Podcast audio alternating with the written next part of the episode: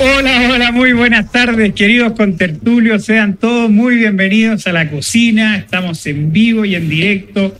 Saludamos también a quienes nos están viendo en diferido y a nuestros amables oyentes que nos escuchan fielmente a través de Spotify. Quiero pasar a saludar de inmediato a nuestros contertulios. Jorge Gómez, ¿cómo, ¿Cómo estás? Luego del triunfo del clásico universitario, muy contento. Oh, estás contento, me parece bien. Me parece bien No, que yo no, a mí me da lo mismo. ¿Y qué te importa a ti, Nortino? contento. ¿Por qué estás contento? Estoy contento porque es la cocina y también porque estamos aquí con el gran Fernando Claro. ¿Cómo estamos, Fernando? ¿Cómo va, John? Bien, bien, ¿y tú? Ganó ¿Cómo está? Hola, Jorge. Ah, por eso. Colo Colo le ganó a la calera, bo. Sí, sigue la esperanza intacta Ahí. Para los colocolinos. Invitamos a todos nuestros comensales a que le pongan like, que compartan este video, que se suscriban a la Fundación para el Progreso y hagan clic a la campanita de notificaciones para que reciban las novedades que a diario generamos desde la Fundación para el Progreso. Vamos de inmediato a nuestro plato de entrada. Vamos. Tenemos un menú bastante contundente. Un saludo igual a la calera. Un Como, un colocolino. Le ganó a la calera, sí. Un saludo a toda la gente de la calera. Me parece muy bien. Eh, digamos allá a ahí está tu cámara, ahí está la calera. Y los árbitros eran. la ciudad, la ciudad, la Samira Chaguán, una antigua- Gran amiga, gran Eh, amiga. Ah, ¿verdad? Sí, pues aquí de la Eh, gran hincha, amiga, hincha de la la calera, de la calera. hincha de la calera. Y la calera también, mucho cariño para allá, para la quinta, porque yo soy prácticamente de Yay Yay, ahí, pueblo vecino.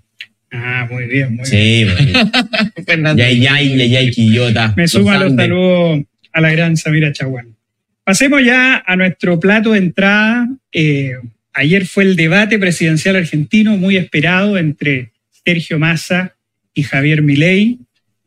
Jorge Gómez, ¿cuáles son tus, tus primeros análisis? ¿Qué sensación te dejó este debate? Mm, A mi parecer, hay dos como puntos que me parece clave observar. Primero, cómo de alguna forma el debate se produce eh, como un diálogo de sordos. Eh, de alguna manera, mi ley es un diagnóstico con el cual yo estoy de acuerdo, muy adecuado en términos de cuál es la. Él habla de la decadencia argentina y cuáles son las causas, donde como primera causa hay una clase política que tiene capturado el Estado, que lo tiene sobreendeudado, que inhibe la iniciativa privada. Y por otro lado, la respuesta de Sergio Massa es una respuesta donde él apela a la política de Estado. De alguna forma trata de llevar a Milei al terreno de la, política pública de- desde una mirada más bien de el ciudadano, pero como un receptor de la política. Y de alguna manera también lo trató de llevar a terrenos bien escabrosos, ¿cierto? El tema de Margaret Thatcher, por un lado, apeló al Papa Sergio Massa. eh, y a mí me parece que ahí Javier Milei lo que quizás le falta es llevar su diagnóstico, que está muy bien aplicado respecto a, la- lo que él llama la casta política, a la incidencia que eh, tiene o que tendrían sus políticas respecto al bienestar de la ciudadanía. Él lo plantea muy en términos económicos, en términos muy generales, pero de alguna forma le, falta aterrizarlo. Y Massa en eso juega muy bien eh, en ese terreno. Entonces me parece que por ahí estuvieron quizás un poco las discrepancias entre, entre ambos. Así es. Bueno, un debate, Fernando, que parte, ¿no es cierto?, con, con la economía. Pero, pero cuéntanos tú el debate, pues, tú, tú lo Ah, viste bueno. completo aquí, oye, Yo Juan Lago. No, o sea, Lo vio aquí el de experto, el adicto, el adicto argentino es Juan Lago, así que dar una, una panorámica Bueno. más allá de la, de la que hizo Jorge recién, me- Sí, mira, para yo- nosotros Ok, aportar perfecto. desde, claro, entrar en Me terreno. parece muy bien. Yo, fíjate, estoy muy de acuerdo con Jorge que esto fue un diálogo de sordos muchas veces, pero No. es ahí donde uno se pregunta cuál de los dos fines primó. Claro. Es decir, el objetivo de Javier Milei era hablar de cambio versus continuidad, y el objetivo de Massa era mostrar o intentar hacer un test de si Javier Milei estaba preparado o no. Sí. Entonces yo creo que dentro de estos dos objetivos distintos en un debate, yo creo que al final terminó primando el objetivo de Massa. Es decir, logró, Esto- lo- logró su... Exactamente, más que, más, que, más que tratarse por continuidad o cambio, Claro. al final se trató sobre un juicio a Javier Milei a ver si estaba preparado o no, y creo yo que el, que el gran error que tuvo Javier Milei fue haber caído Mm. en el juego de Sergio Massa desde un principio, de la sección eh, economía. que andaba medio saltón, Milei. No se controló como en los otros debates. ¿Sí? Mira, una de las cosas que, de las cosas positivas que algunos analistas están viendo es que Javier Milei se controló más de lo que se esperaba. ¿Por qué? Porque muchas veces estaban esperando, y sobre todo los seguidores de Javier Milei, estaban esperando la vuelta de este Milei de las Mm. tertulias, tra- digo, tratando mal a toda la gente, y eso también hizo que muchos seguidores de Javier Milei sintieran un bajo desempeño en el debate al, al no ver al León de vuelta. Querían, querían al guerrero. Así es. Oye, lo de Milei es bien, es bien difícil. Eh, es un populista, digámoslo, en el término que ha- habla de una élite corrompida, el famoso, el famoso término, digamos, bu- burocrático, de, académico, de lo que es una, una actitud populista. Eh, entonces él, y él se presenta como un redentor, ¿cierto? Ahora, el pueblo no, para él no es tan igual, pero igual enfrenta al pueblo con la élite. Eh, pero desgraciadamente, Argentina, yo creo que efectivamente hay una élite corrompida. Empresarios, políticos, incluso medianos empresarios que están constantemente viviendo, Llaman los sindicatos. bien. y los sindicatos que son una pseudo élite, todos viviendo o del statu quo, Exactamente. de la incapacidad para, digamos, empezando los empresarios y las empresas, de la incapacidad para las personas para competir, a los que están ahí, entrar a competir con la cantidad de barreras que hay.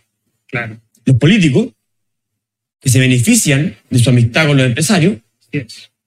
y, protegen así a los empresarios y son financiados constantemente por el pueblo, por lo- los impuestos que le pagan. Es. Los sindicalistas también viven entonces de las prebendas que entregan tanto la política como las empresas a las cuales ellos tienen capturadas. Y bueno, y la, la, la casi mitad de argentinos que está viviendo eh, con grandes subsidios. Son personas en el fondo que están enquistadas en un sistema en el cual no se puede, no se acepta la disrupción, por mínima que sea, para hacer un almacén. ¿ya? Entonces, en ese sentido, mi ley es populista, pero em, desgraciadamente en ese país es una realidad que la élite lo tiene completamente cooptado. Entonces, ¿qué, qué, qué haría un votante allá? ¿no? Difícil. Sí, sin duda. hay una situación más Claro, porque de alguna Porque, forma. Espérate, yo quiero terminar con esto porque ¿Mm? eso es una, un análisis. Entonces, acá uno en Chile dice el votante qué hace. Em, y todos dicen mi ley tiene una locura del programa. Tú, Jorge, dijiste que estás a favor de, de lo que él. Del diagnóstico. Del sí. diagnóstico. El diagnóstico. sí. Y las propuestas no son tan locas. A mí me llama la atención que constantemente se dice entre la elite chilena que Milei tiene puras propuestas locas, como dolarizar la economía, algo que no discute ningún economista. Claro. Yo le llamaría, yo le diría a todos estos comentaristas que analicen, ya que son chilenos, al menos lo que ha escrito Sebastián Edwards sobre dolarización. Claro. Como si no se discutiera el tema. Exacto. Edwards tiene papers, bueno, él obviamente que dice que no es bueno, porque un economista, digamos, del mainstream, siempre va a querer el primer mejor, o va a aspirar.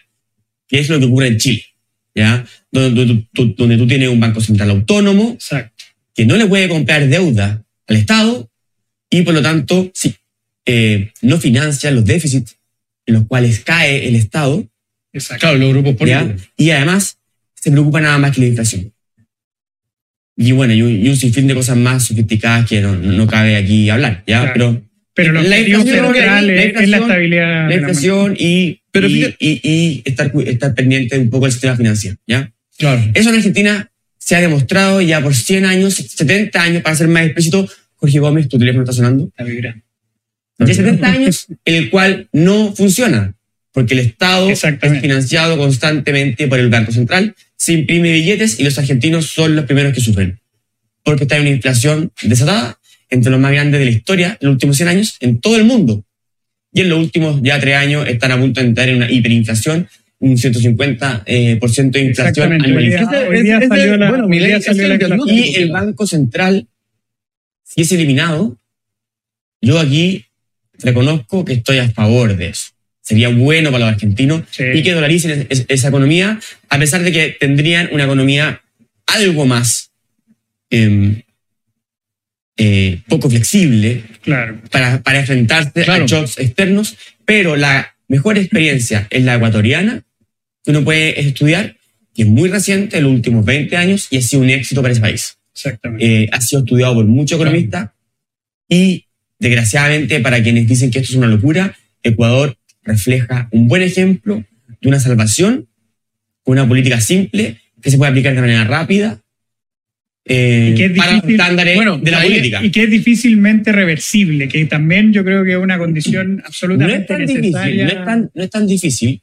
Eh, el presidente Correa estuvo a punto de reversarla, sí la, sí la manchó, porque todavía quedaba Banco Central. Por eso Milei, entre todas sus locuras, eh, retórica, no solo quiere dolarizar, quiere además eliminar el Banco Central. Claro. Porque si le dan muchas atribuciones, por más dolarizada que esté la economía, igual pueden manchar el funcionamiento de la economía y financiarse y robarle a los depositantes con diferentes estrategias financieras. Claro, que eso es lo que él dice. El punto clave en esto me parece que tiene que ver con cómo, y un poco tomando lo que dice Juan, en el debate Milei trata de mostrar la necesidad del cambio y la, la necesidad del cambio radical.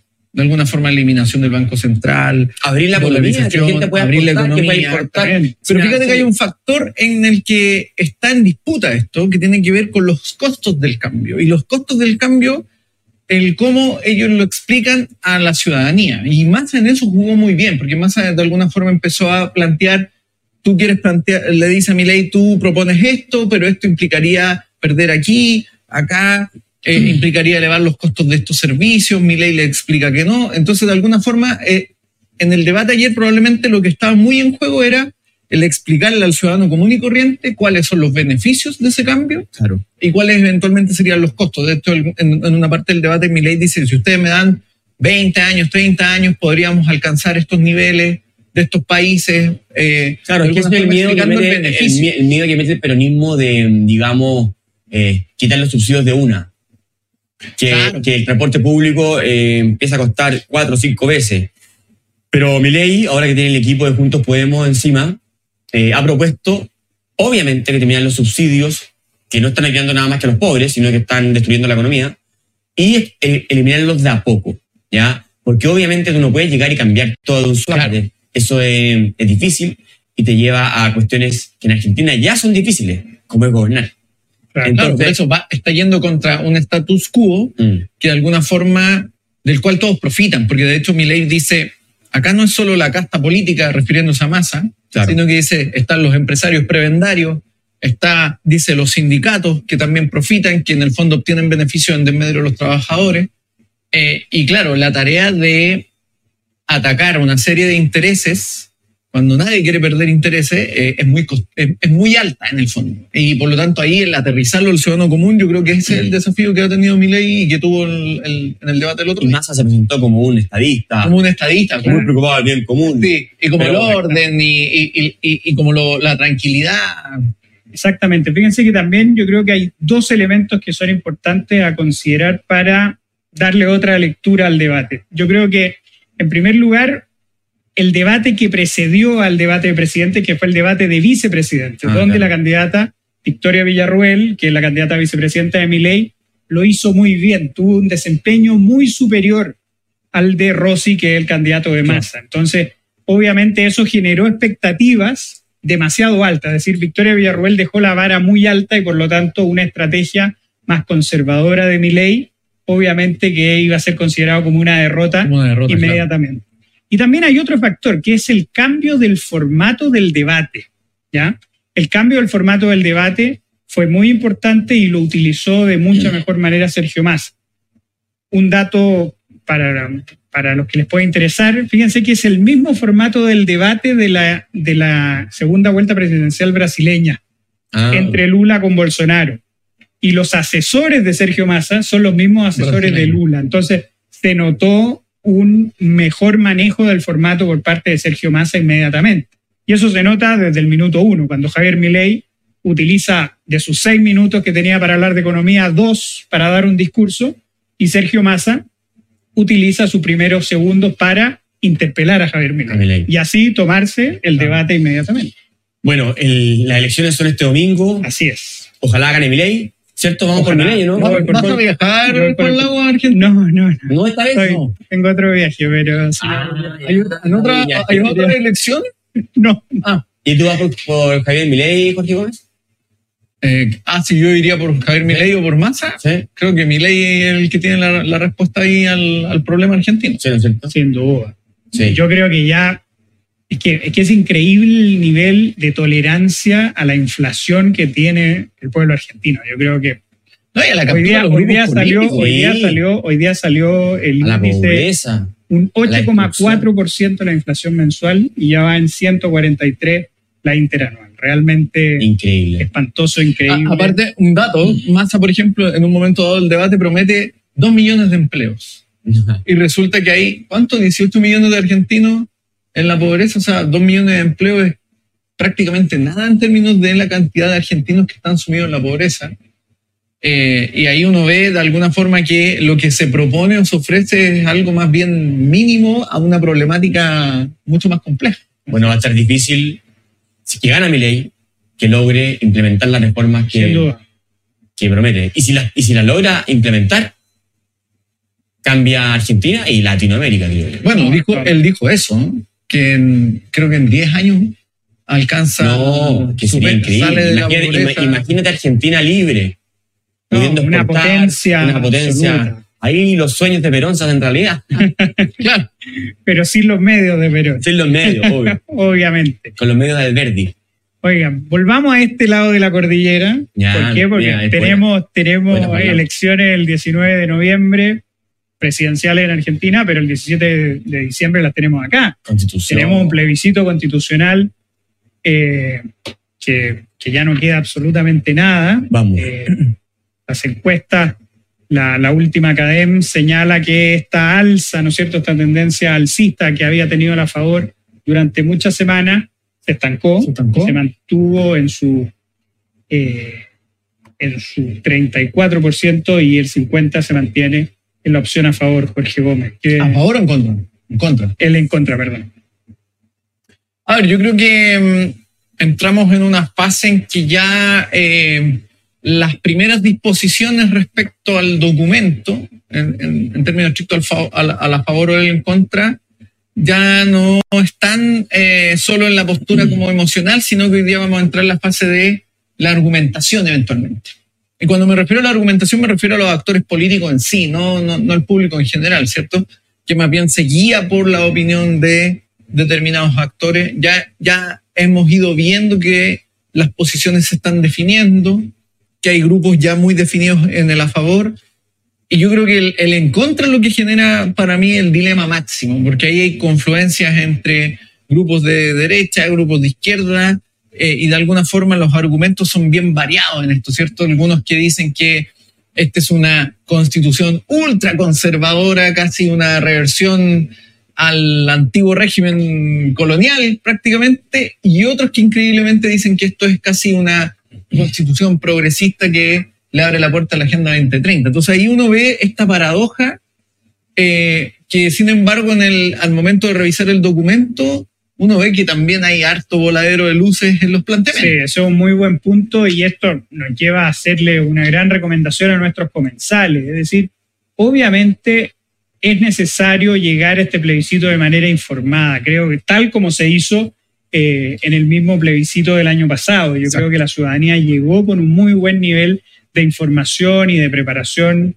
Yo creo que, como muy bien dijo Fernando en ese tiempo, fue ¿Qué una dijo? gran lección de educación cívica este proceso. Ah, de todas Es decir, aprendimos mucho y eso es una gran invitación para todos nuestros comensales. ¿Pero ustedes no creen eso?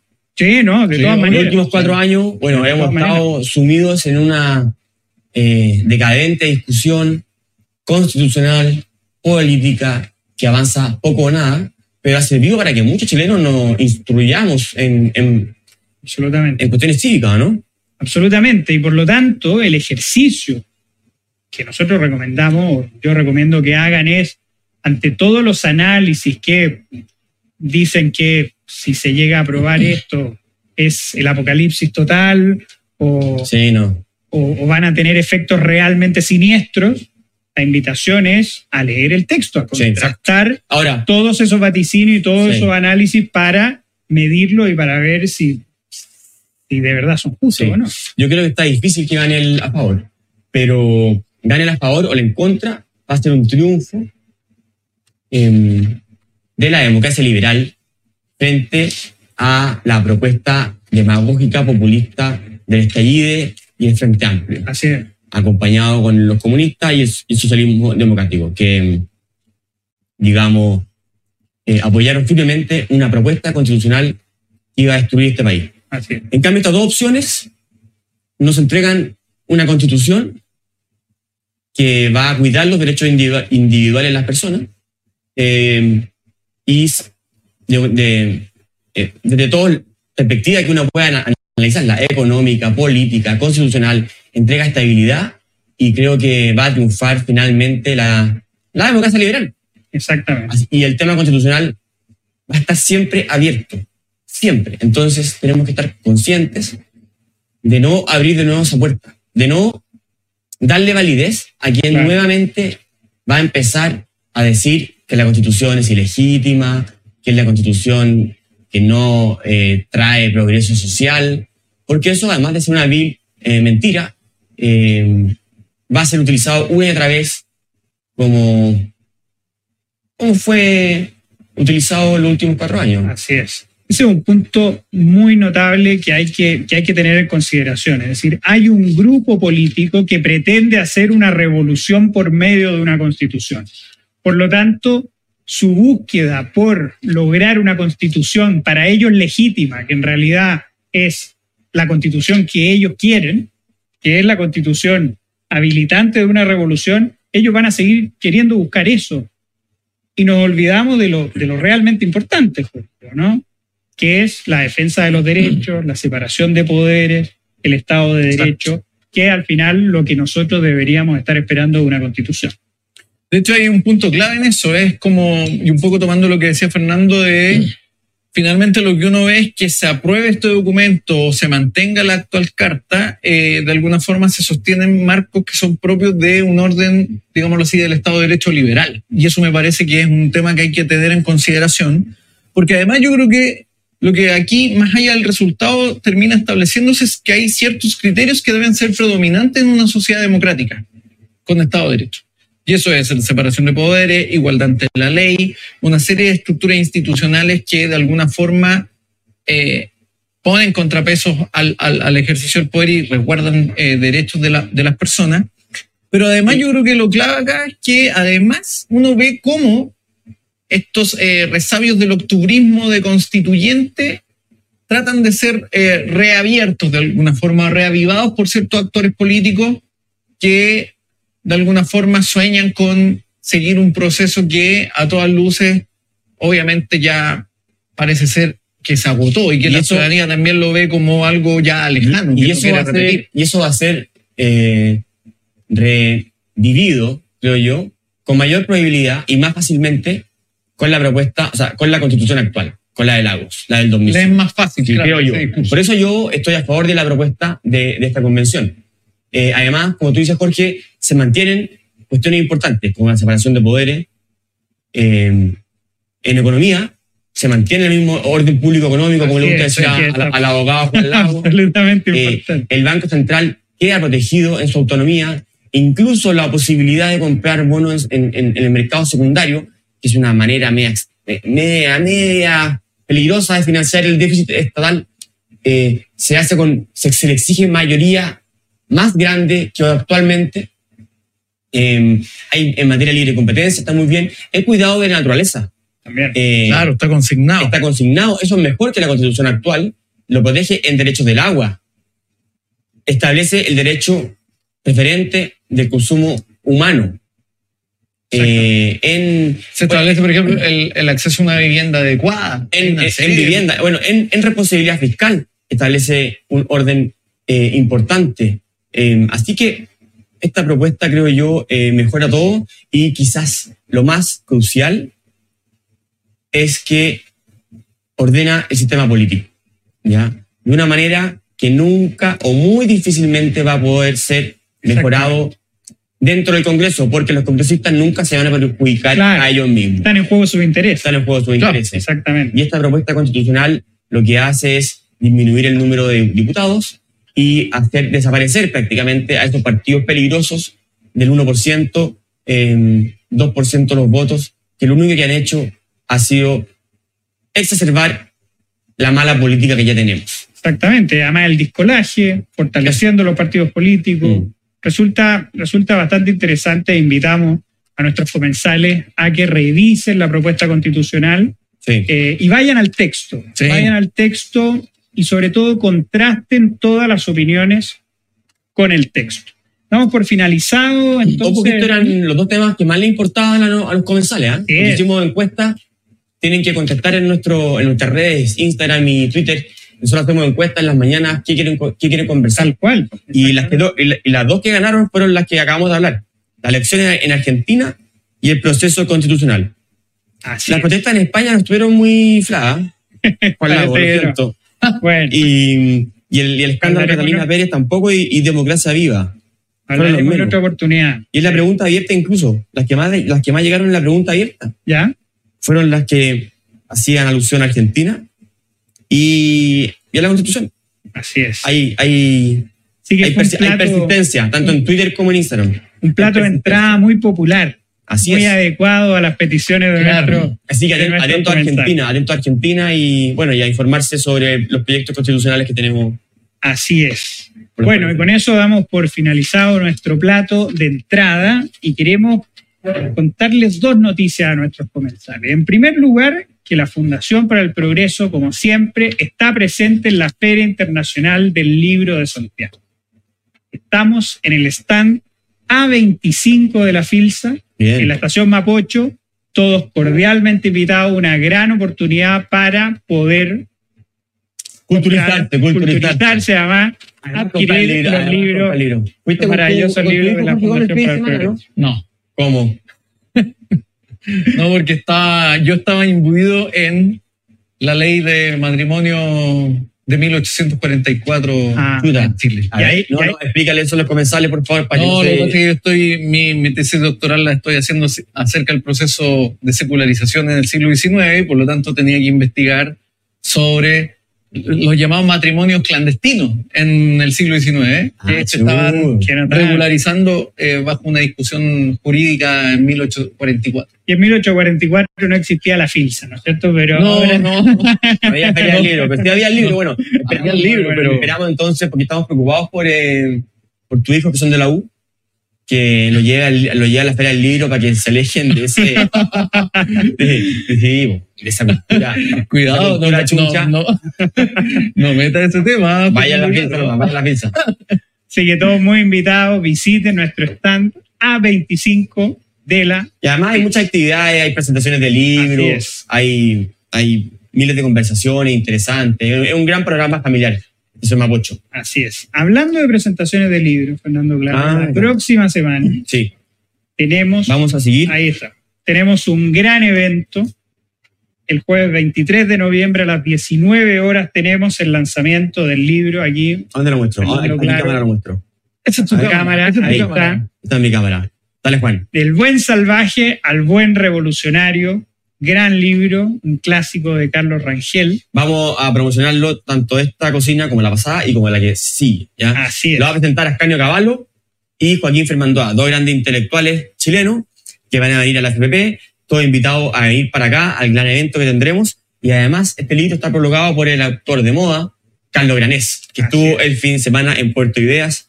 Busque también eh, todas las iniciativas que hace Puerto Ideas, es un gran festival de, de conversación y cultura, eh, a donde estuvo Carlos Rangel, Carlos perdón, Granés. Carlos Granés, quien prologa este libro. ¿ya? Así es. Este es un libro muy interesante, muy premonitorio de lo que, de, de lo que estamos viviendo hoy día. Eh, aquí Carlos Rangel critica el indigenismo y todo el victimismo latinoamericano eh, ya en los años 70. Eh, así que es una lectura obligada y que ha sido muy celebrada por la gente que ha, ha- ha- ha sabido que publicamos este libro. Así es. Así que Así que anótelo, anótelo en su agenda.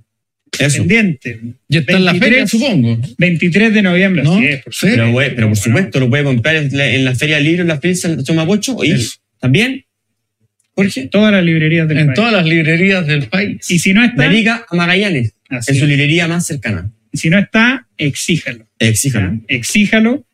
Y además anótelo en su agenda. Jueves 23 de noviembre a las 19 horas, el gran lanzamiento con. Ascanio Caballo y Joaquín Fernando. Vamos a nuestros platos de fondo, que no por Uh. haber sido impopulares, ¿no es cierto?, para la ciudad, para nuestros comensales, no, no dejan no, ser no- son importantes, ¿no? importantes. Vamos a partir con Catalina Pérez. Catalina Pérez reapareció ayer en la tercera. Rompió, Eh, rompió el silencio, como dicen rompió el silencio. los sí, colegas de Jorge Gómez.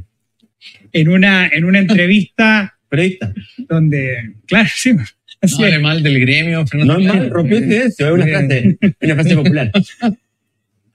¿Y qué fue lo que dijo Catalina Pérez? Bueno, no dejó mucho en claro Catalina Pérez en esa, en esa entrevista, pero sí dijo que ella sabía a principios de junio sobre el escándalo de Democracia Viva y que el medio timeline, recordemos, esto fue a mediados de junio, es decir, vuelve Claro. lo mismo de la semana pasada con Crispy, A, a ponerse un manto de dudas, como dicen los Así colegas. es, un manto de dudas. se vuelve a poner un manto de duda El manto de absolutamente sobre la ¿Quién reacción sabía? que tuvo el oficialismo. ¿Qué sabían? Claro, donde al final muchos sabían, pero Ahora, todos yo reaccionaron les hago una pregunta. Jorge, por favor. ¿Habrá que ser ingenuo o no tan ingenuo considerando que esta entrevista de alguna forma sale el fin de semana en un medio de circulación nacional, un medio importante? Pero resulta que el día jueves pasado, el Contralor se presentó frente a la comisión investigadora en la Cámara de Diputados, indicando gran parte de lo que han ido indagando y descubriendo respecto a este caso. Entre otras cosas que hay varias regiones donde esto se ha producido, donde además hay eh, fundaciones efectivamente involucradas, donde hay incluso en algunos casos tráfico de influencia.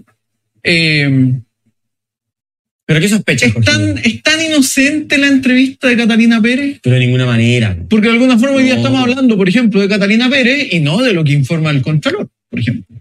Exactamente. Ah, no había pensado ese desvío. Claro. No, pero claramente ella calculó cuándo dar la entrevista y, y qué decir. Dice cosas muy extrañas. Aparte de los tiempos y qué sabían y cuándo sabían, dice cosas como nunca me voy a arrepentir de este error. No, tiempo para arrepentirme me va a faltar siempre. Y, ya. Qué ciútico, ¿eh? No, pero, pero yo, yo leía y dije, ¿y de qué error habla? Exactamente. Porque no dijo nunca a qué se estaba se refiere a refiriendo. Andrade. ¿Haber pobleado con Andrade? Claro. No, exactamente. No, qué es, sé yo, no. pues, es y una, Andrade, es una entrevista muy ambigua. ¿no? muy ambigua, ¿no? Muy ambigua. Lo Y único que quedó claro es que se sabían cuestiones. Quizás lo, denomina a él como un error. No sabemos, pero fíjate que hay un punto ahí. Más El, allá er- del el chiste. er- el error Andrade. Más allá del chiste, es que ella, por ejemplo, dice en un momento dado que eh, le llega esta información y ella no se reúne ni habla con Andrade.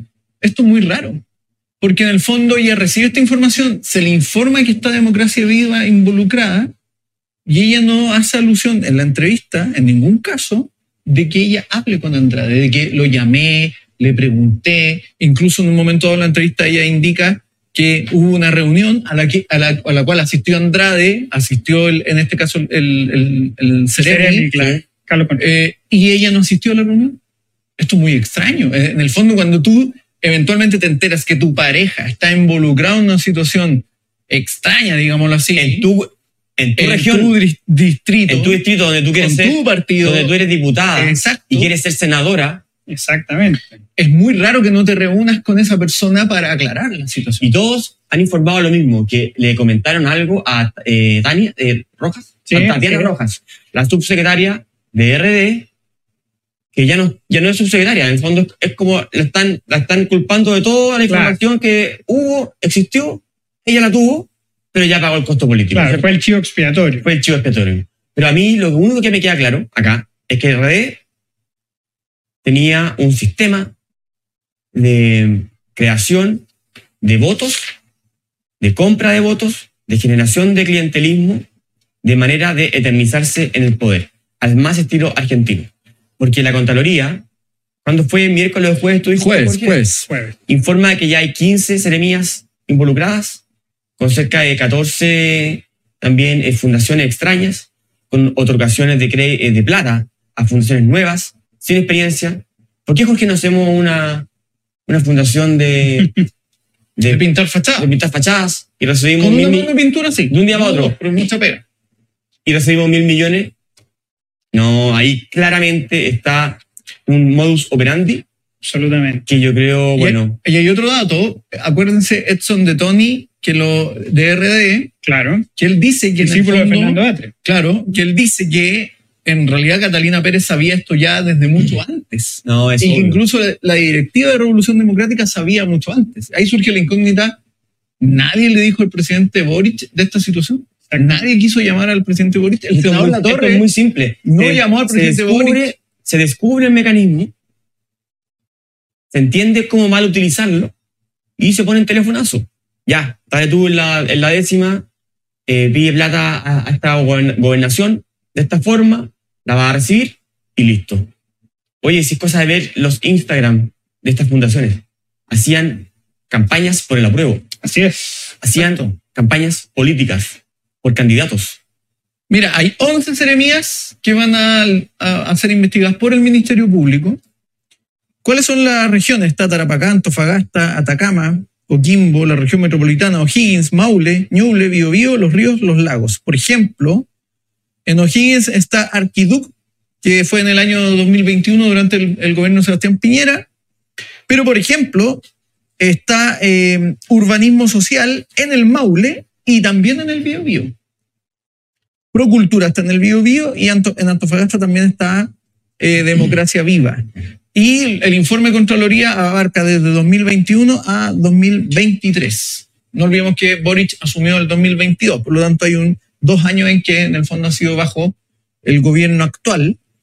Eh, No, el si era- Contralor dice algo que interesante a propósito de, de Camila Vallejo, que ella dijo ¿Qué que... quiere decir eso? el- ah, pero él dice que el mismo Contralor refuerza la idea de que se quitaron las exigencias eh, de antigüedad o expertise para eh, adjudicar estos, estos recursos. El mismo Claro. Contralor lo dice. Ya, pero ¿cuándo eso? No, él dice, eh, eso es durante el, el- el- el inicio del gobierno de Boric. Así es. Ya. Ahora pero el Contralor lo refuerza como, como una situación. Pero lo divertido de, que, de, de Vallejo es que ella dice, acá hubo una brecha institucional. Exacto. La brecha institucional. La brecha institucional. Ojo, ojo, Orwell. La brecha institucional que hizo que nosotros, los pobres miembros de RD, robásemos plata para fines políticos o para eh, contratar amigos. ¿Qué, Claro. ¿Qué es la brecha? Esto, la, la brecha es como decirle al vecino, mire, lo que pasa es que yo le robé la bicicleta que estaba en su antejardín. Que había una usted tiene brecha, la muy baja. Había una institucional. Es una brecha de altura. Entonces, como era tan baja su reja, por eso yo le saqué Yo no la sé cómo, Bueno, al final- sinvergüenza decir algo así. Eso refuerza el dicho de que la ocasión hace al ladrón al final. Exacto. que- O echa la ley y echa la trampa. No, y además hay un punto clave en esto. Estas personas llegaron al gobierno pontificando que ellos tenían una moral superior. No, no olvidemos, Giorgio Jackson, que era el, el poco menos que el, el sacerdote de esta moral superior, y resulta que hoy día la misma vocera está diciendo que el problema fue que no existían los suficientes controles para evitar que se volvieran gatos de campo los recursos públicos. Entonces, es bien, es bien decidor eso. Sin duda. Debería hacer un, ¿cómo decirlo? Un llamado de atención para todos quienes han confiado en ellos. No, de todas maneras. ¿Cómo pueden confiar? ¿Cómo les creyeron que eran tan puros? Ahí se ve que no hay que, no hay que confiar en los políticos, jamás. De- Hay de que maneras. ponerle, hay que evitar como- la brecha, la brecha institucional.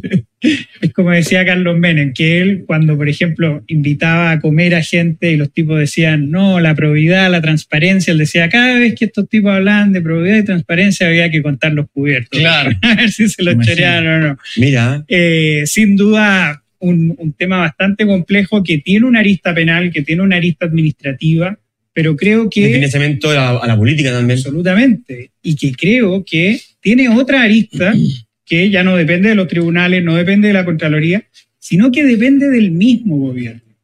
Aclare, que el presidente Boric aclare si él estuvo en conocimiento de esta situación antes de que saliera en timeline. Y si no estuvo en ese conocimiento, bueno, tienen que pagar los responsables políticos de mantenerlo en esa ignorancia Claro. sobre un tema que le ha causado mucho daño al gobierno. Es decir, no se entiende la permanencia del ministro Monte ni de Miguel Crispi del segundo piso si al final resulta ser cierto que el presidente Boric no tenía idea de lo que había pasado antes de que Eso es, lo único que, esto es lo único que puede ocurrir porque si sabemos que sabía. ¿Qué? Ah. para la casa. Ah, ya, pues, Claro. claro. no, pero, Pero ese es el punto, es decir, si, si obviamente se quiere mantener ese relato, obviamente que para que tengan políticos. coherencia tienen que salir los verdaderos responsables Y, y mira, Juan Lago, yo te agrego otro dato. El 7 de junio, la diputada Ahumada ofició respecto a esta situación. Así es. La pregunta que hay que hacerse es, ¿qué pasó con los diputados del gobierno? Es decir, los diputados oficialistas no se enteraron de este oficio. ¿Qué hicieron si se enteraron?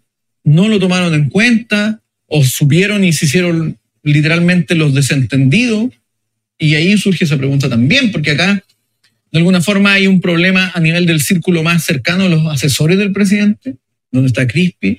También la misma diputada Pérez es cercana al presidente, no es alguien que, que ella no conozca o que él no conozca, por lo tanto, hoy día los teléfonos permiten comunicarse, no es como en el siglo XIX que las cartas llegaban cuatro meses después. ya que está ahí tú estudiando que siglo XIX. Entonces es muy raro esta lógica en que yo creo que lo que hay detrás es simplemente el afán de que esto pase lo más, como se dice coloquialmente, piola va a volver a salir y y, va, a ese- vol- y va a volver a salir. Yo creo que como con los cubanos.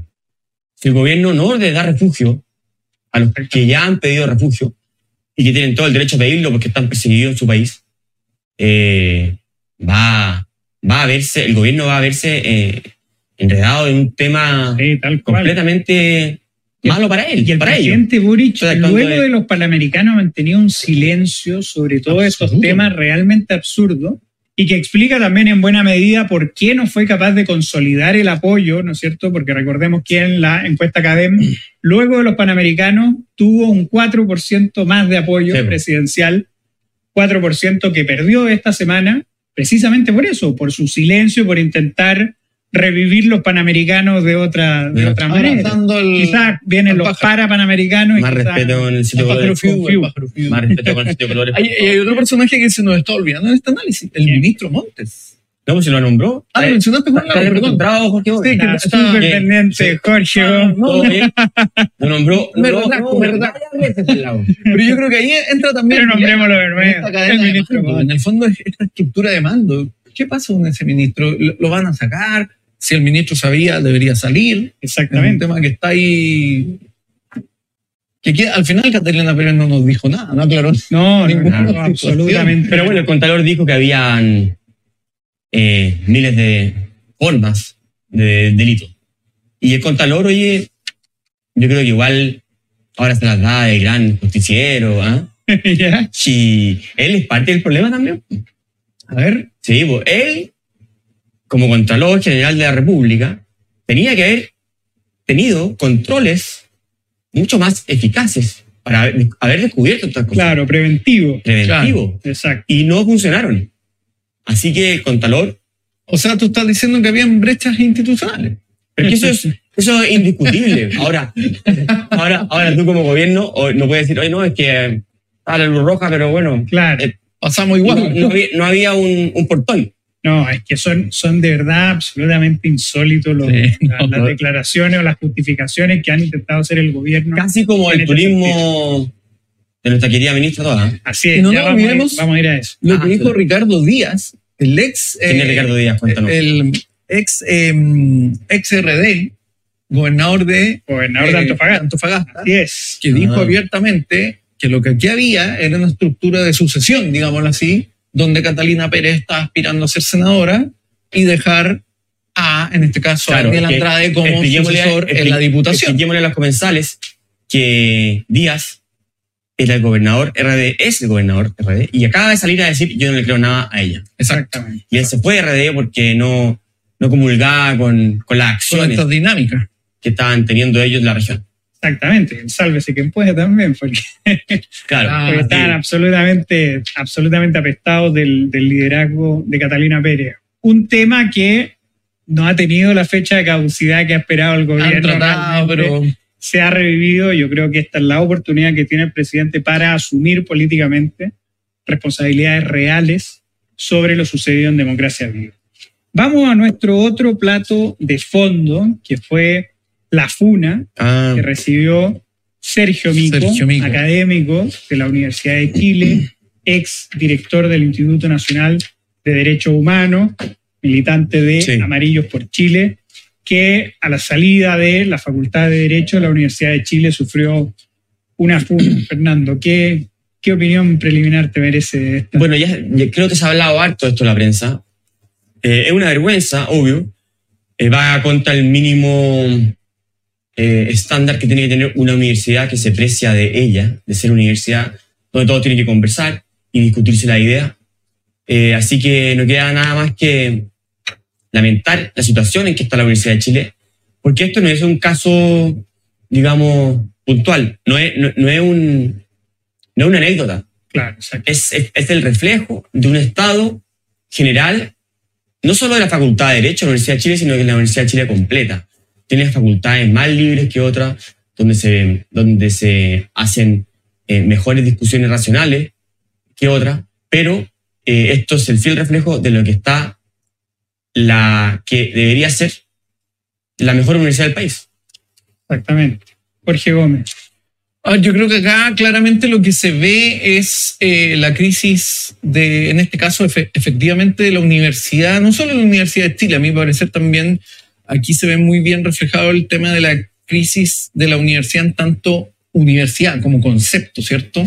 Y lo vemos también en el tema de la crisis educativa. Acá lo que se ve es que finalmente no hay un espacio para la reflexión, para el debate racional en la universidad, sino que más bien hay grupos políticos que tienen capturados estos espacios, que se los disputan a como de lugar y que además definen las pautas con las cuales los académicos, pero también los estudiantes o cualquier otro actor, tiene que participar en este medio y por lo tanto es una clausura del sentido más propio de la universidad, ¿cierto? Como un espacio de, de pensamiento en el fondo. Entonces, donde hay grupos, esta, esto esta especie de, de, de barras bravas, ¿cierto?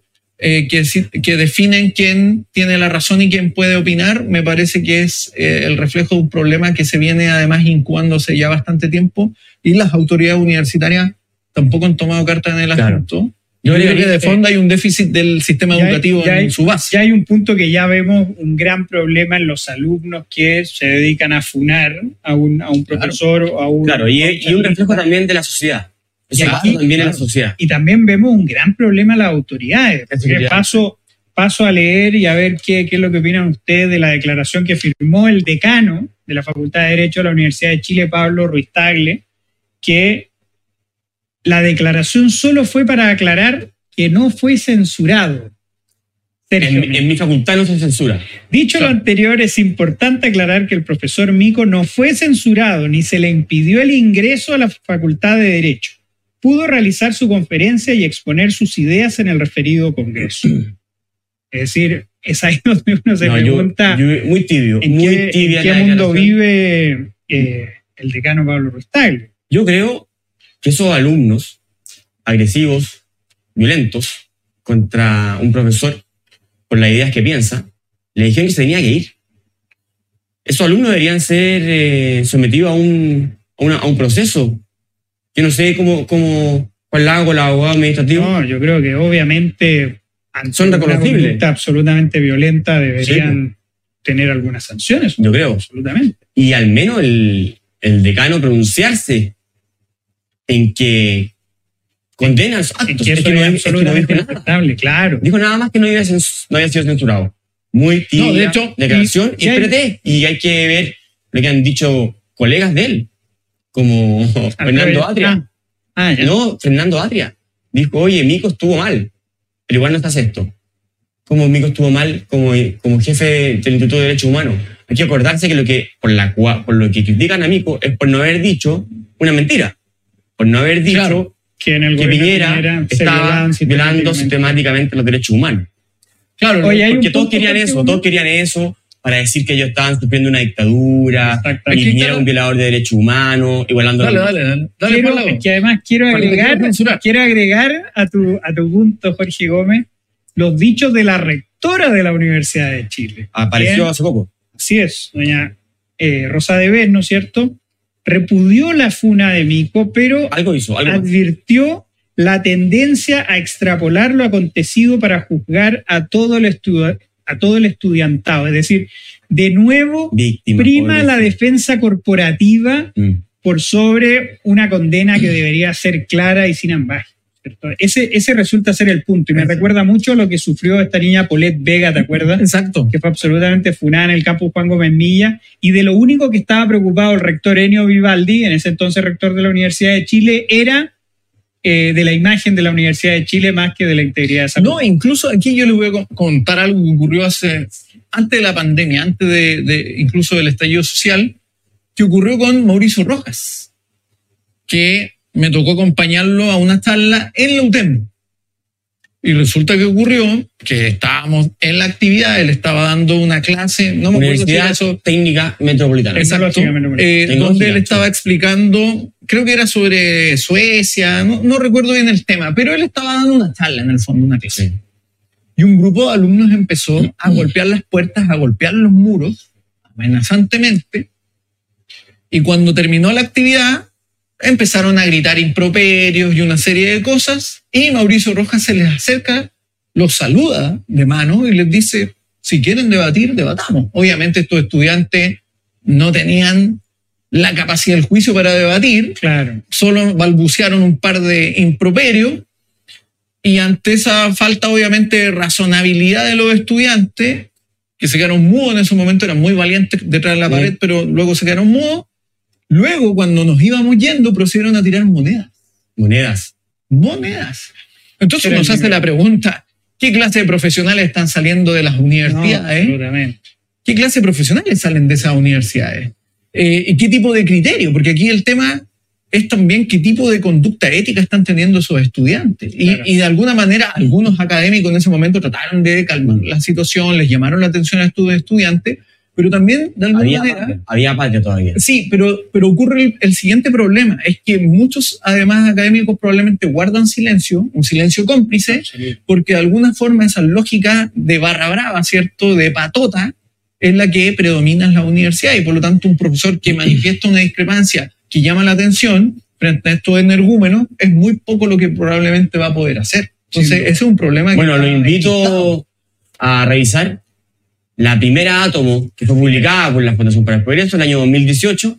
Está en internet, véanla ahí, átomo número uno, sobre corrección política, que se le llama este fenómeno eh, que inunda las universidades y nuestra sociedad, que no nos permite eh, pensar libremente eh, en unos lados más que en otros, pero que es una tendencia que está manifestándose años, nosotros- por la, Sí. cual, con la cual nosotros hemos venido eh, discrepando y criticándola y apuntándola hace mucho tiempo. Y también nuestro presidente del directorio, Axel Kaiser, con su libro publicado una, un par de años después, La Neoinquisición, es. con todas estas reflexiones que acusaban en esa época lo que está ocurriendo. Y quizá el intelectual más importante que ha tratado esto ha sido Jonathan Haidt. Sí, Lo invitamos que, también a revisar. y que tiene una entrevista en el número uno. Entrevistado también el número uno de Átomo, para que la revisen ahí los comensales, la divulguen, así como van a divulgar este video aquí ahora, le van a poner me gusta, lo van a, lo van a compartir. Eh, bueno, estos temas los, los tratamos hace rato acá y, y eso, hay que, es. hay que escarbar en ellos. Claro, ahí Jonathan Haidt dice una frase muy lapidaria que dice que en una que en un centro de estudio, en una universidad donde no se respeta la libertad de expresión, es algo que en realidad no merece ser llamado universidad. Sí, ¿no? hay universidad. Y hablando de jugo, ¿por qué? Porque aquí dieron jugo. Los alumnos dieron jugo, el decano dio jugo, la rectora de la Universidad de Chile. Pasemos al jugo de la semana, Jorge Gómez. Quiero partir contigo. ¿Cuál es tu jugo Bueno, mi jugo de la esta semana? es está- la vocera de gobierno Camila Vallejos, quien en una entrevista en El País se mandó, eh, se mandó dos frases que a mí me parecen decidoras. Pero voy a centrarme primero en la que es el objeto del jugo. Dice eh, de alguna forma que el ojo por ojo, con el ojo por ojo y la lógica del ojo por ojo aplicada por la actual oposición, vamos a quedar todos ciegos, dice ella, refiriéndose que hoy día hay que apelar a la uni- unión, hay que apelar a la concordia y no al revanchismo y a la vendetta. Ella dice de alguna forma que no hay que caer en la guerra de trincheras, que no hay que caer en la vendetta y que hay que evolucionar. Increíblemente, la vocera, ¿cierto? Que durante, eh, cuando era oposición, aplicaba la lógica de trincheras y aplicada la lógica de vendetta, hoy día nos llama a que seamos más elevados. De hecho, de alguna forma plantea que no puede ser que hoy día la oposición quiera ser igual que ellos. Es decir, acá lo que ocurre es que al final la vocera lo que está diciendo es que solamente ellos tienen el derecho a actuar de manera pendenciera y cualquier otro sector político no puede hacerlo cuando ellos gobiernan. Eso denota la parcialidad que tienen al momento de hacer política y uno se pregunta si es creíble o no que cuando Camila Vallejo y el Frente Amplio y el Partido Comunista sean oposición, se van a comportar a la altura de lo que ella hoy día está exigiendo. Yo lo pongo en duda. Y además dijo otra cosa, y por eso es doblemente jugo, porque le preguntaron acerca de la situación de, los deportistas que pidieron refugio en, Chile respecto a Cuba, y le dicen, usted como ciudadana, ¿cree que se violan derechos humanos en Cuba? Y ella dice, yo no puedo responder como ministra porque yo no sé cuáles son las razones de esas personas para pedir el refugio. Oh. Ah, Ese es el nivel de nuestra vocera de gobierno, la comunista Camila Vallejo. Así que usted es el jugo vocera. Fíjate que mi jugo de la semana también tiene que ver con una mujer fuerte del gabinete de Gabriel Boric y también podría haber un doble jugo. ¿Por qué? Porque Carolina Tobá tuvo declaraciones bastante desafortunadas esta semana. Una de ellas fue, por ejemplo, al hablar de un secuestro, decir que se había pagado un rescate, Un rescate. por ese secuestro, cosa que está absolutamente prohibida dentro de los códigos de seguridad. Es decir, no se puede dar a conocer que se están pagando rescate a secuestro. Un grave error de la ministra, pero mi jugo va hacia su declaración sobre los cubanos, ¿no es cierto?, los atletas cubanos fugados de la villa panamericana. Ella nos dijo, hizo un llamado con esta seriedad que ella tiene, ¿no es cierto?, a no especular. E inmediatamente se puso a especular porque dijo, perfectamente podrían estar haciendo turismo. Y es ahí donde uno se pregunta, ¿cómo Los un turistas. grupo de deportistas van a ir con, la- con lo puesto, sin pasaportes, a hacer turismo? Hacer turismo. claro. Es decir, es de una crueldad, es de una estupidez lo dicho por la ministra Toá, realmente, realmente inaudito. Eh, me apoya Mochati, bien, o yo apoyo a Mochati, porque Mochati lo dijo también en ese, en ese sentido, pero, pero realmente son inexplicables. Es decir, lo único que podría responder a tamaña estupidez es lo incómodo que resulta ser para el gobierno hablar esto teniendo como socio preferente al Partido Comunista, gran defensor Obvio. del régimen cubano. Es decir, eso es al final lo que termina forzando a Carolina Toá a decir tamaña estupidez. No especular y al final especular Doble con jugo. la hipótesis más estúpida que se No, lo que, lo que buscan evitar es decir que en Cuba hay una dictadura que además lleva 63 años en el poder un partido y eso es lo que están evitando. De hecho, el mismo encargado del tema de migraciones también dice no hay que politizar el tema. O sea, es un absurdo, pero absoluto en ese sentido. Muy bien, Juan Lago, con tu jugo. El ex, el, el ex jesuita, para dar la nota, el encargado de migraciones. Oye, yo voy a hablar de economía. ¿ya? Eh, en economía ya está medianamente claro qué es lo que hace que los países prosperen y lo que genera una economía sana, que es mantener el derecho de propiedad firme, tener un banco central autónomo y que el Estado no se endeude de sobremanera. ¿ya? Responsabilidad fiscal. Felipe Larraín con Germán González, dos grandes economistas, acaban de escribir una, una columna explicando que esta propuesta constitucional cumple con los objetivos. Exacto. ¿ya? Protege la propiedad privada, como Noruega, como Suecia, como los países eh, de moda.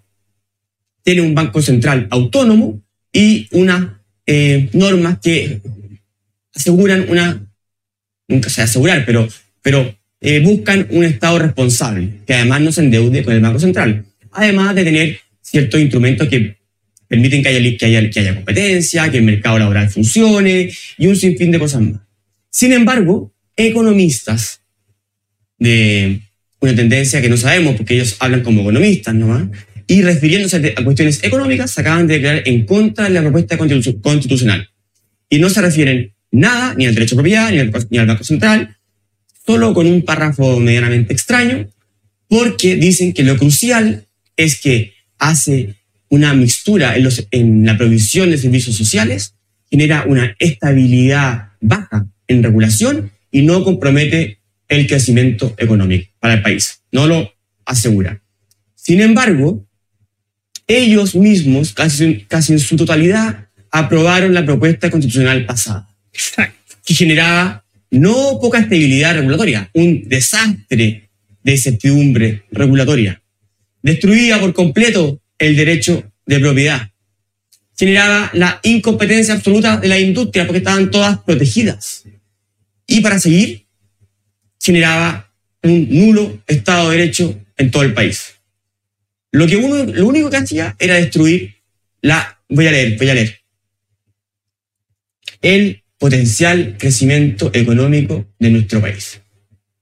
Era la única consecuencia de esa propuesta constitucional que ellos aprobaron. Es decir, economistas por en contra, eh, creo yo, Eduardo Engel, que acusaba al presidente Piñera de jugar la- a la ruleta rusa con los chilenos. Alfredo Legne, recordemos. También está ahí, no, No, no- porque Eduardo Engel tenía, él se llama Eduardo Alfredo Engel. Entonces, Ah, él el tenía un tuit llamado Alfredo Legne, Pero que ojo. es Engel al revés. No, pero ojo, que yo no diría, hablaba yo no- muy bien oye, de- pero yo no diría que fue a través de ese, ni sabía ese cuento, no fue a través de Twitter, fue a través de espacio público, su Exacto. centro de estudio, Sí, que él lideraba con Pardo. Presidente Piñera acusado de criminal, de tener incentivos para mentirle a los chilenos eh, sobre su cómo estaban aplicando la encuesta de, de vacunación. Pardo, el ministro viajero. Pardo, sí, pues, eh, así que eh, profesor Engel, eh, la profesora Andrea Repeto, también de la Escuela de Gobierno, la Católica, junto al exdirector de Democracia Viva, Juan Pablo Luna. Eh, yo creo que deberían decir que lo están votando en contra por razones económicas, a sincerar sus intenciones, creo yo, porque a mí no me gusta ser piloto por la sospecha, pero, pero claramente están eh, medio extraños en sus razones. Así que economistas, no muy economistas. Un tremendo jugo el que da Fernando Claro. Los invito a googlear Alfredo Legne para que vean ahí el cagüín que Ah, se armó cagüín de con Eduardo. Engel y O sea, eh, Francisco Covarrubia, que fue el que, el que lo descubrió. Ah, ¿en serio? Claro. Mira. Eh, así que muy invitado. Oye, original, quiero saludar, original quiero para- saludar a Comensales, ¿ah? y especialmente a Javier Secpi, que estuvo en Argentina y nos deja como postdata, nos dice, muy entretenido, eterna cadencia ahí en Palermo. Ah, ¿Te acordás que hablamos de... Siguió tu consejo. Hablamos sobre Eterna Cadencia, que fue una recomendación de Fernando Claro de mí. Yo No. se la di a ustedes comensales, así que vayan a Eterna Cadencia, gran librería en Palermo. Eh, ¿Palermo Sojo? ¿En qué, en qué parte de Palermo? Palermo. Palermo Yo, yo creo que sí, no sé. Yo no diferencio esos dos lados ahí. Los No. Palermos. Sí, no. Palermo. Oye, vamos, vamos a la recomendación a nuestro bajativo, Jorge Gómez. Yo hoy día voy a recomendar a un clásico intelectual chileno, Jorge Millas, con un libro que fue a propósito de todo lo de Sergio Mico, que a mi parecer el problema tiene que ver más que con libertad de expresión en sí, con el problema de la libertad de cátedra.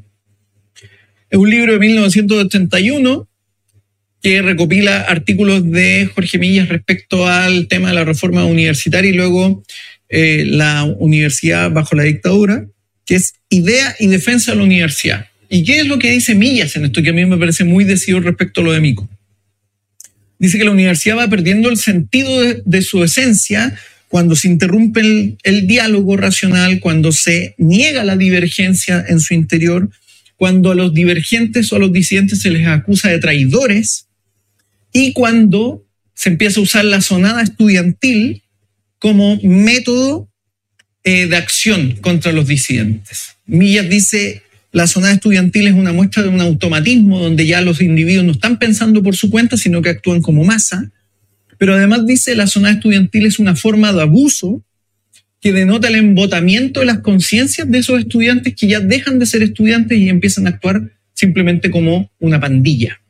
Y es interesante porque Millas dice que hay dos problemas que afectan a la universidad en ese sentido. Uno es su politización por facciones partidarias o su politización bajo el autoritarismo. Y él dice que en ambos casos impera la intriga, porque él dice que la intriga reina ahí donde está la mediocridad de las asambleas, pero también la intriga reina ahí donde impera la mediocridad de la docilidad. Y él dice, con todo eso se rompe entonces el consenso académico. Yo creo que este libro es muy decidor y todos deberían leerlo, releerlo para pensar lo que hoy día está ocurriendo no solo en la Universidad de Chile, sino que en varias universidades chilenas y que es un problema, porque obviamente las universidades deberían ser los lugares donde todas las verdades se encuentran, como decía Andrés Bello. Así es, muy buena recomendación. La filosofía de la violencia También, de Jorge Millas, el mismo autor, publicado por la Fundación para el Progreso, en su librería más cercana. y en Filsa también, en Filsa. local A25, recuérdenlo. Mi recomendación es un libro que está recién salido del horno, Mira. para que nunca más conversaciones con Juan Emilio Cheire del profesor Alejandro San Francisco. Es un libro que me quedan un par de 100, 100 páginas, un libro realmente interesante en la cual el profesor San Francisco habla, conversa sobre toda la trayectoria vital de el comandante en jefe del ejército Juan Emilio Cheire, recordemos Juan Emilio Cheire, el comandante en jefe del ejército del Nunca Más, Nunca más. sí. el que sucedió a Ricardo Zurieta, un general bastante importante que tuvo cargos también muy importantes. Es decir, yo creo que este libro no solo es interesante por su visión eh, cuando fue un actor relevante de la política, sino que también cómo él fue un personaje secundario en muchos eventos realmente interesantes, es decir, cómo fue su rol como soldado en la guerra contra Argentina, cómo ¿El Mundial fue de su Fútbol? rol- ¿Habla del Mundial de Fútbol? no, no, no, Oh. habla del Mundial de Fútbol. ¿Cómo fue su rol, por ejemplo, eh, ¿Quién sabe? El 62. en, el, en el Tacnazo? Claro.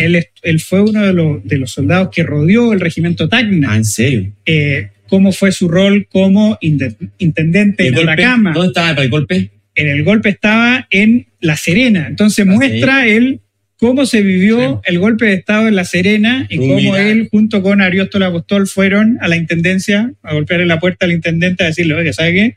Acá debe haber un golpe de Estado y yo lo tengo que, que en Santiago. Claro. Es decir, un libro súper interesante, eh, muy atractivo para que lo lean, eh, muy recomendado, una gran conversación con Alejandro San Francisco, que además tiene la particularidad de ser un historiador político y además un historiador militar. Entonces, de verdad le saca mucho rendimiento a la conversación con Juan Emilio Cheire. Así que muy recomendado para que nunca más conversaciones con Juan Emilio Cheire de Alejandro San Francisco. Editorial Planeta. Buenísima recomendación. Juan Lagos también podría Oye. mostrar su marca página. ¿eh? Yo, yo voy a Me ver- marca- va, va- va en la mitad, ¿no? No, Ah, no, voy en la página 360. Oye, No, me marca página ahí a con ver. Luis Fuentes, Boris González, Rodrigo Pérez y eh, Pepe Díaz. Cobreloa 2005. Lo más grande. ¿Está Pepe Díaz ahí? Díaz, lo más grande.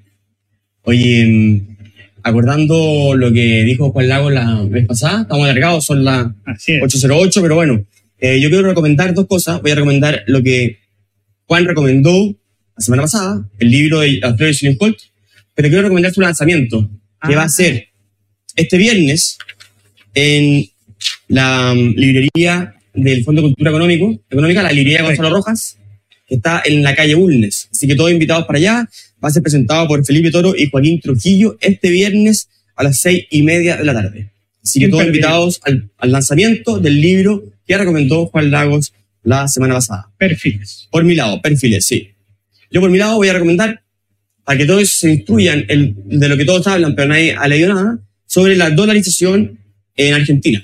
Este libro, llamado Dolarización, una solución para Argentina, fue escrito nada más y nada menos que Nicolás Kachanowski, Pechanovsky. hermano de Iván, que trabajó acá en la Función para el Progreso, Sí, profesor Iván Pechanovsky. Nicolás Kachanowski, profesor en Estados Unidos, y Emilio Ocampo. Emilio Ocampo es actualmente el, el asesor económico de Milei. Este libro revisa toda la teoría que tiene que ver con la inflación, con la economía monetaria. Después va a casos empíricos, como Ecuador, Panamá y El Salvador, y su trato con la dolarización, y analiza bien qué es lo que ocurre, cómo se puede hacer, porque hay muchos matices, hay, mu- hay muchos es. intermedios.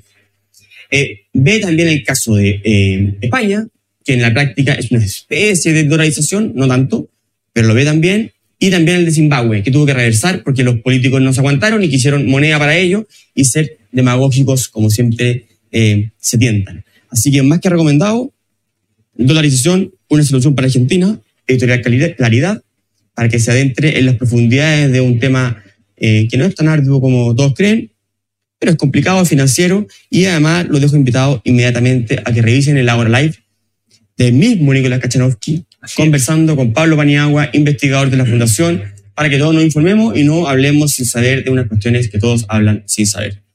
Gran Eso recomendación. sería, camaradas, ahí Gran estamos. recomendación, Fernando. Claro, así que ya informados y ya con tres grandes libros recomendados, queremos despedir. Ha sido una gran Gran conversación. Te quiero agradecer, Jorge Gómez, por tu presencia. Gracias a ti, Juan Lagos. Claro.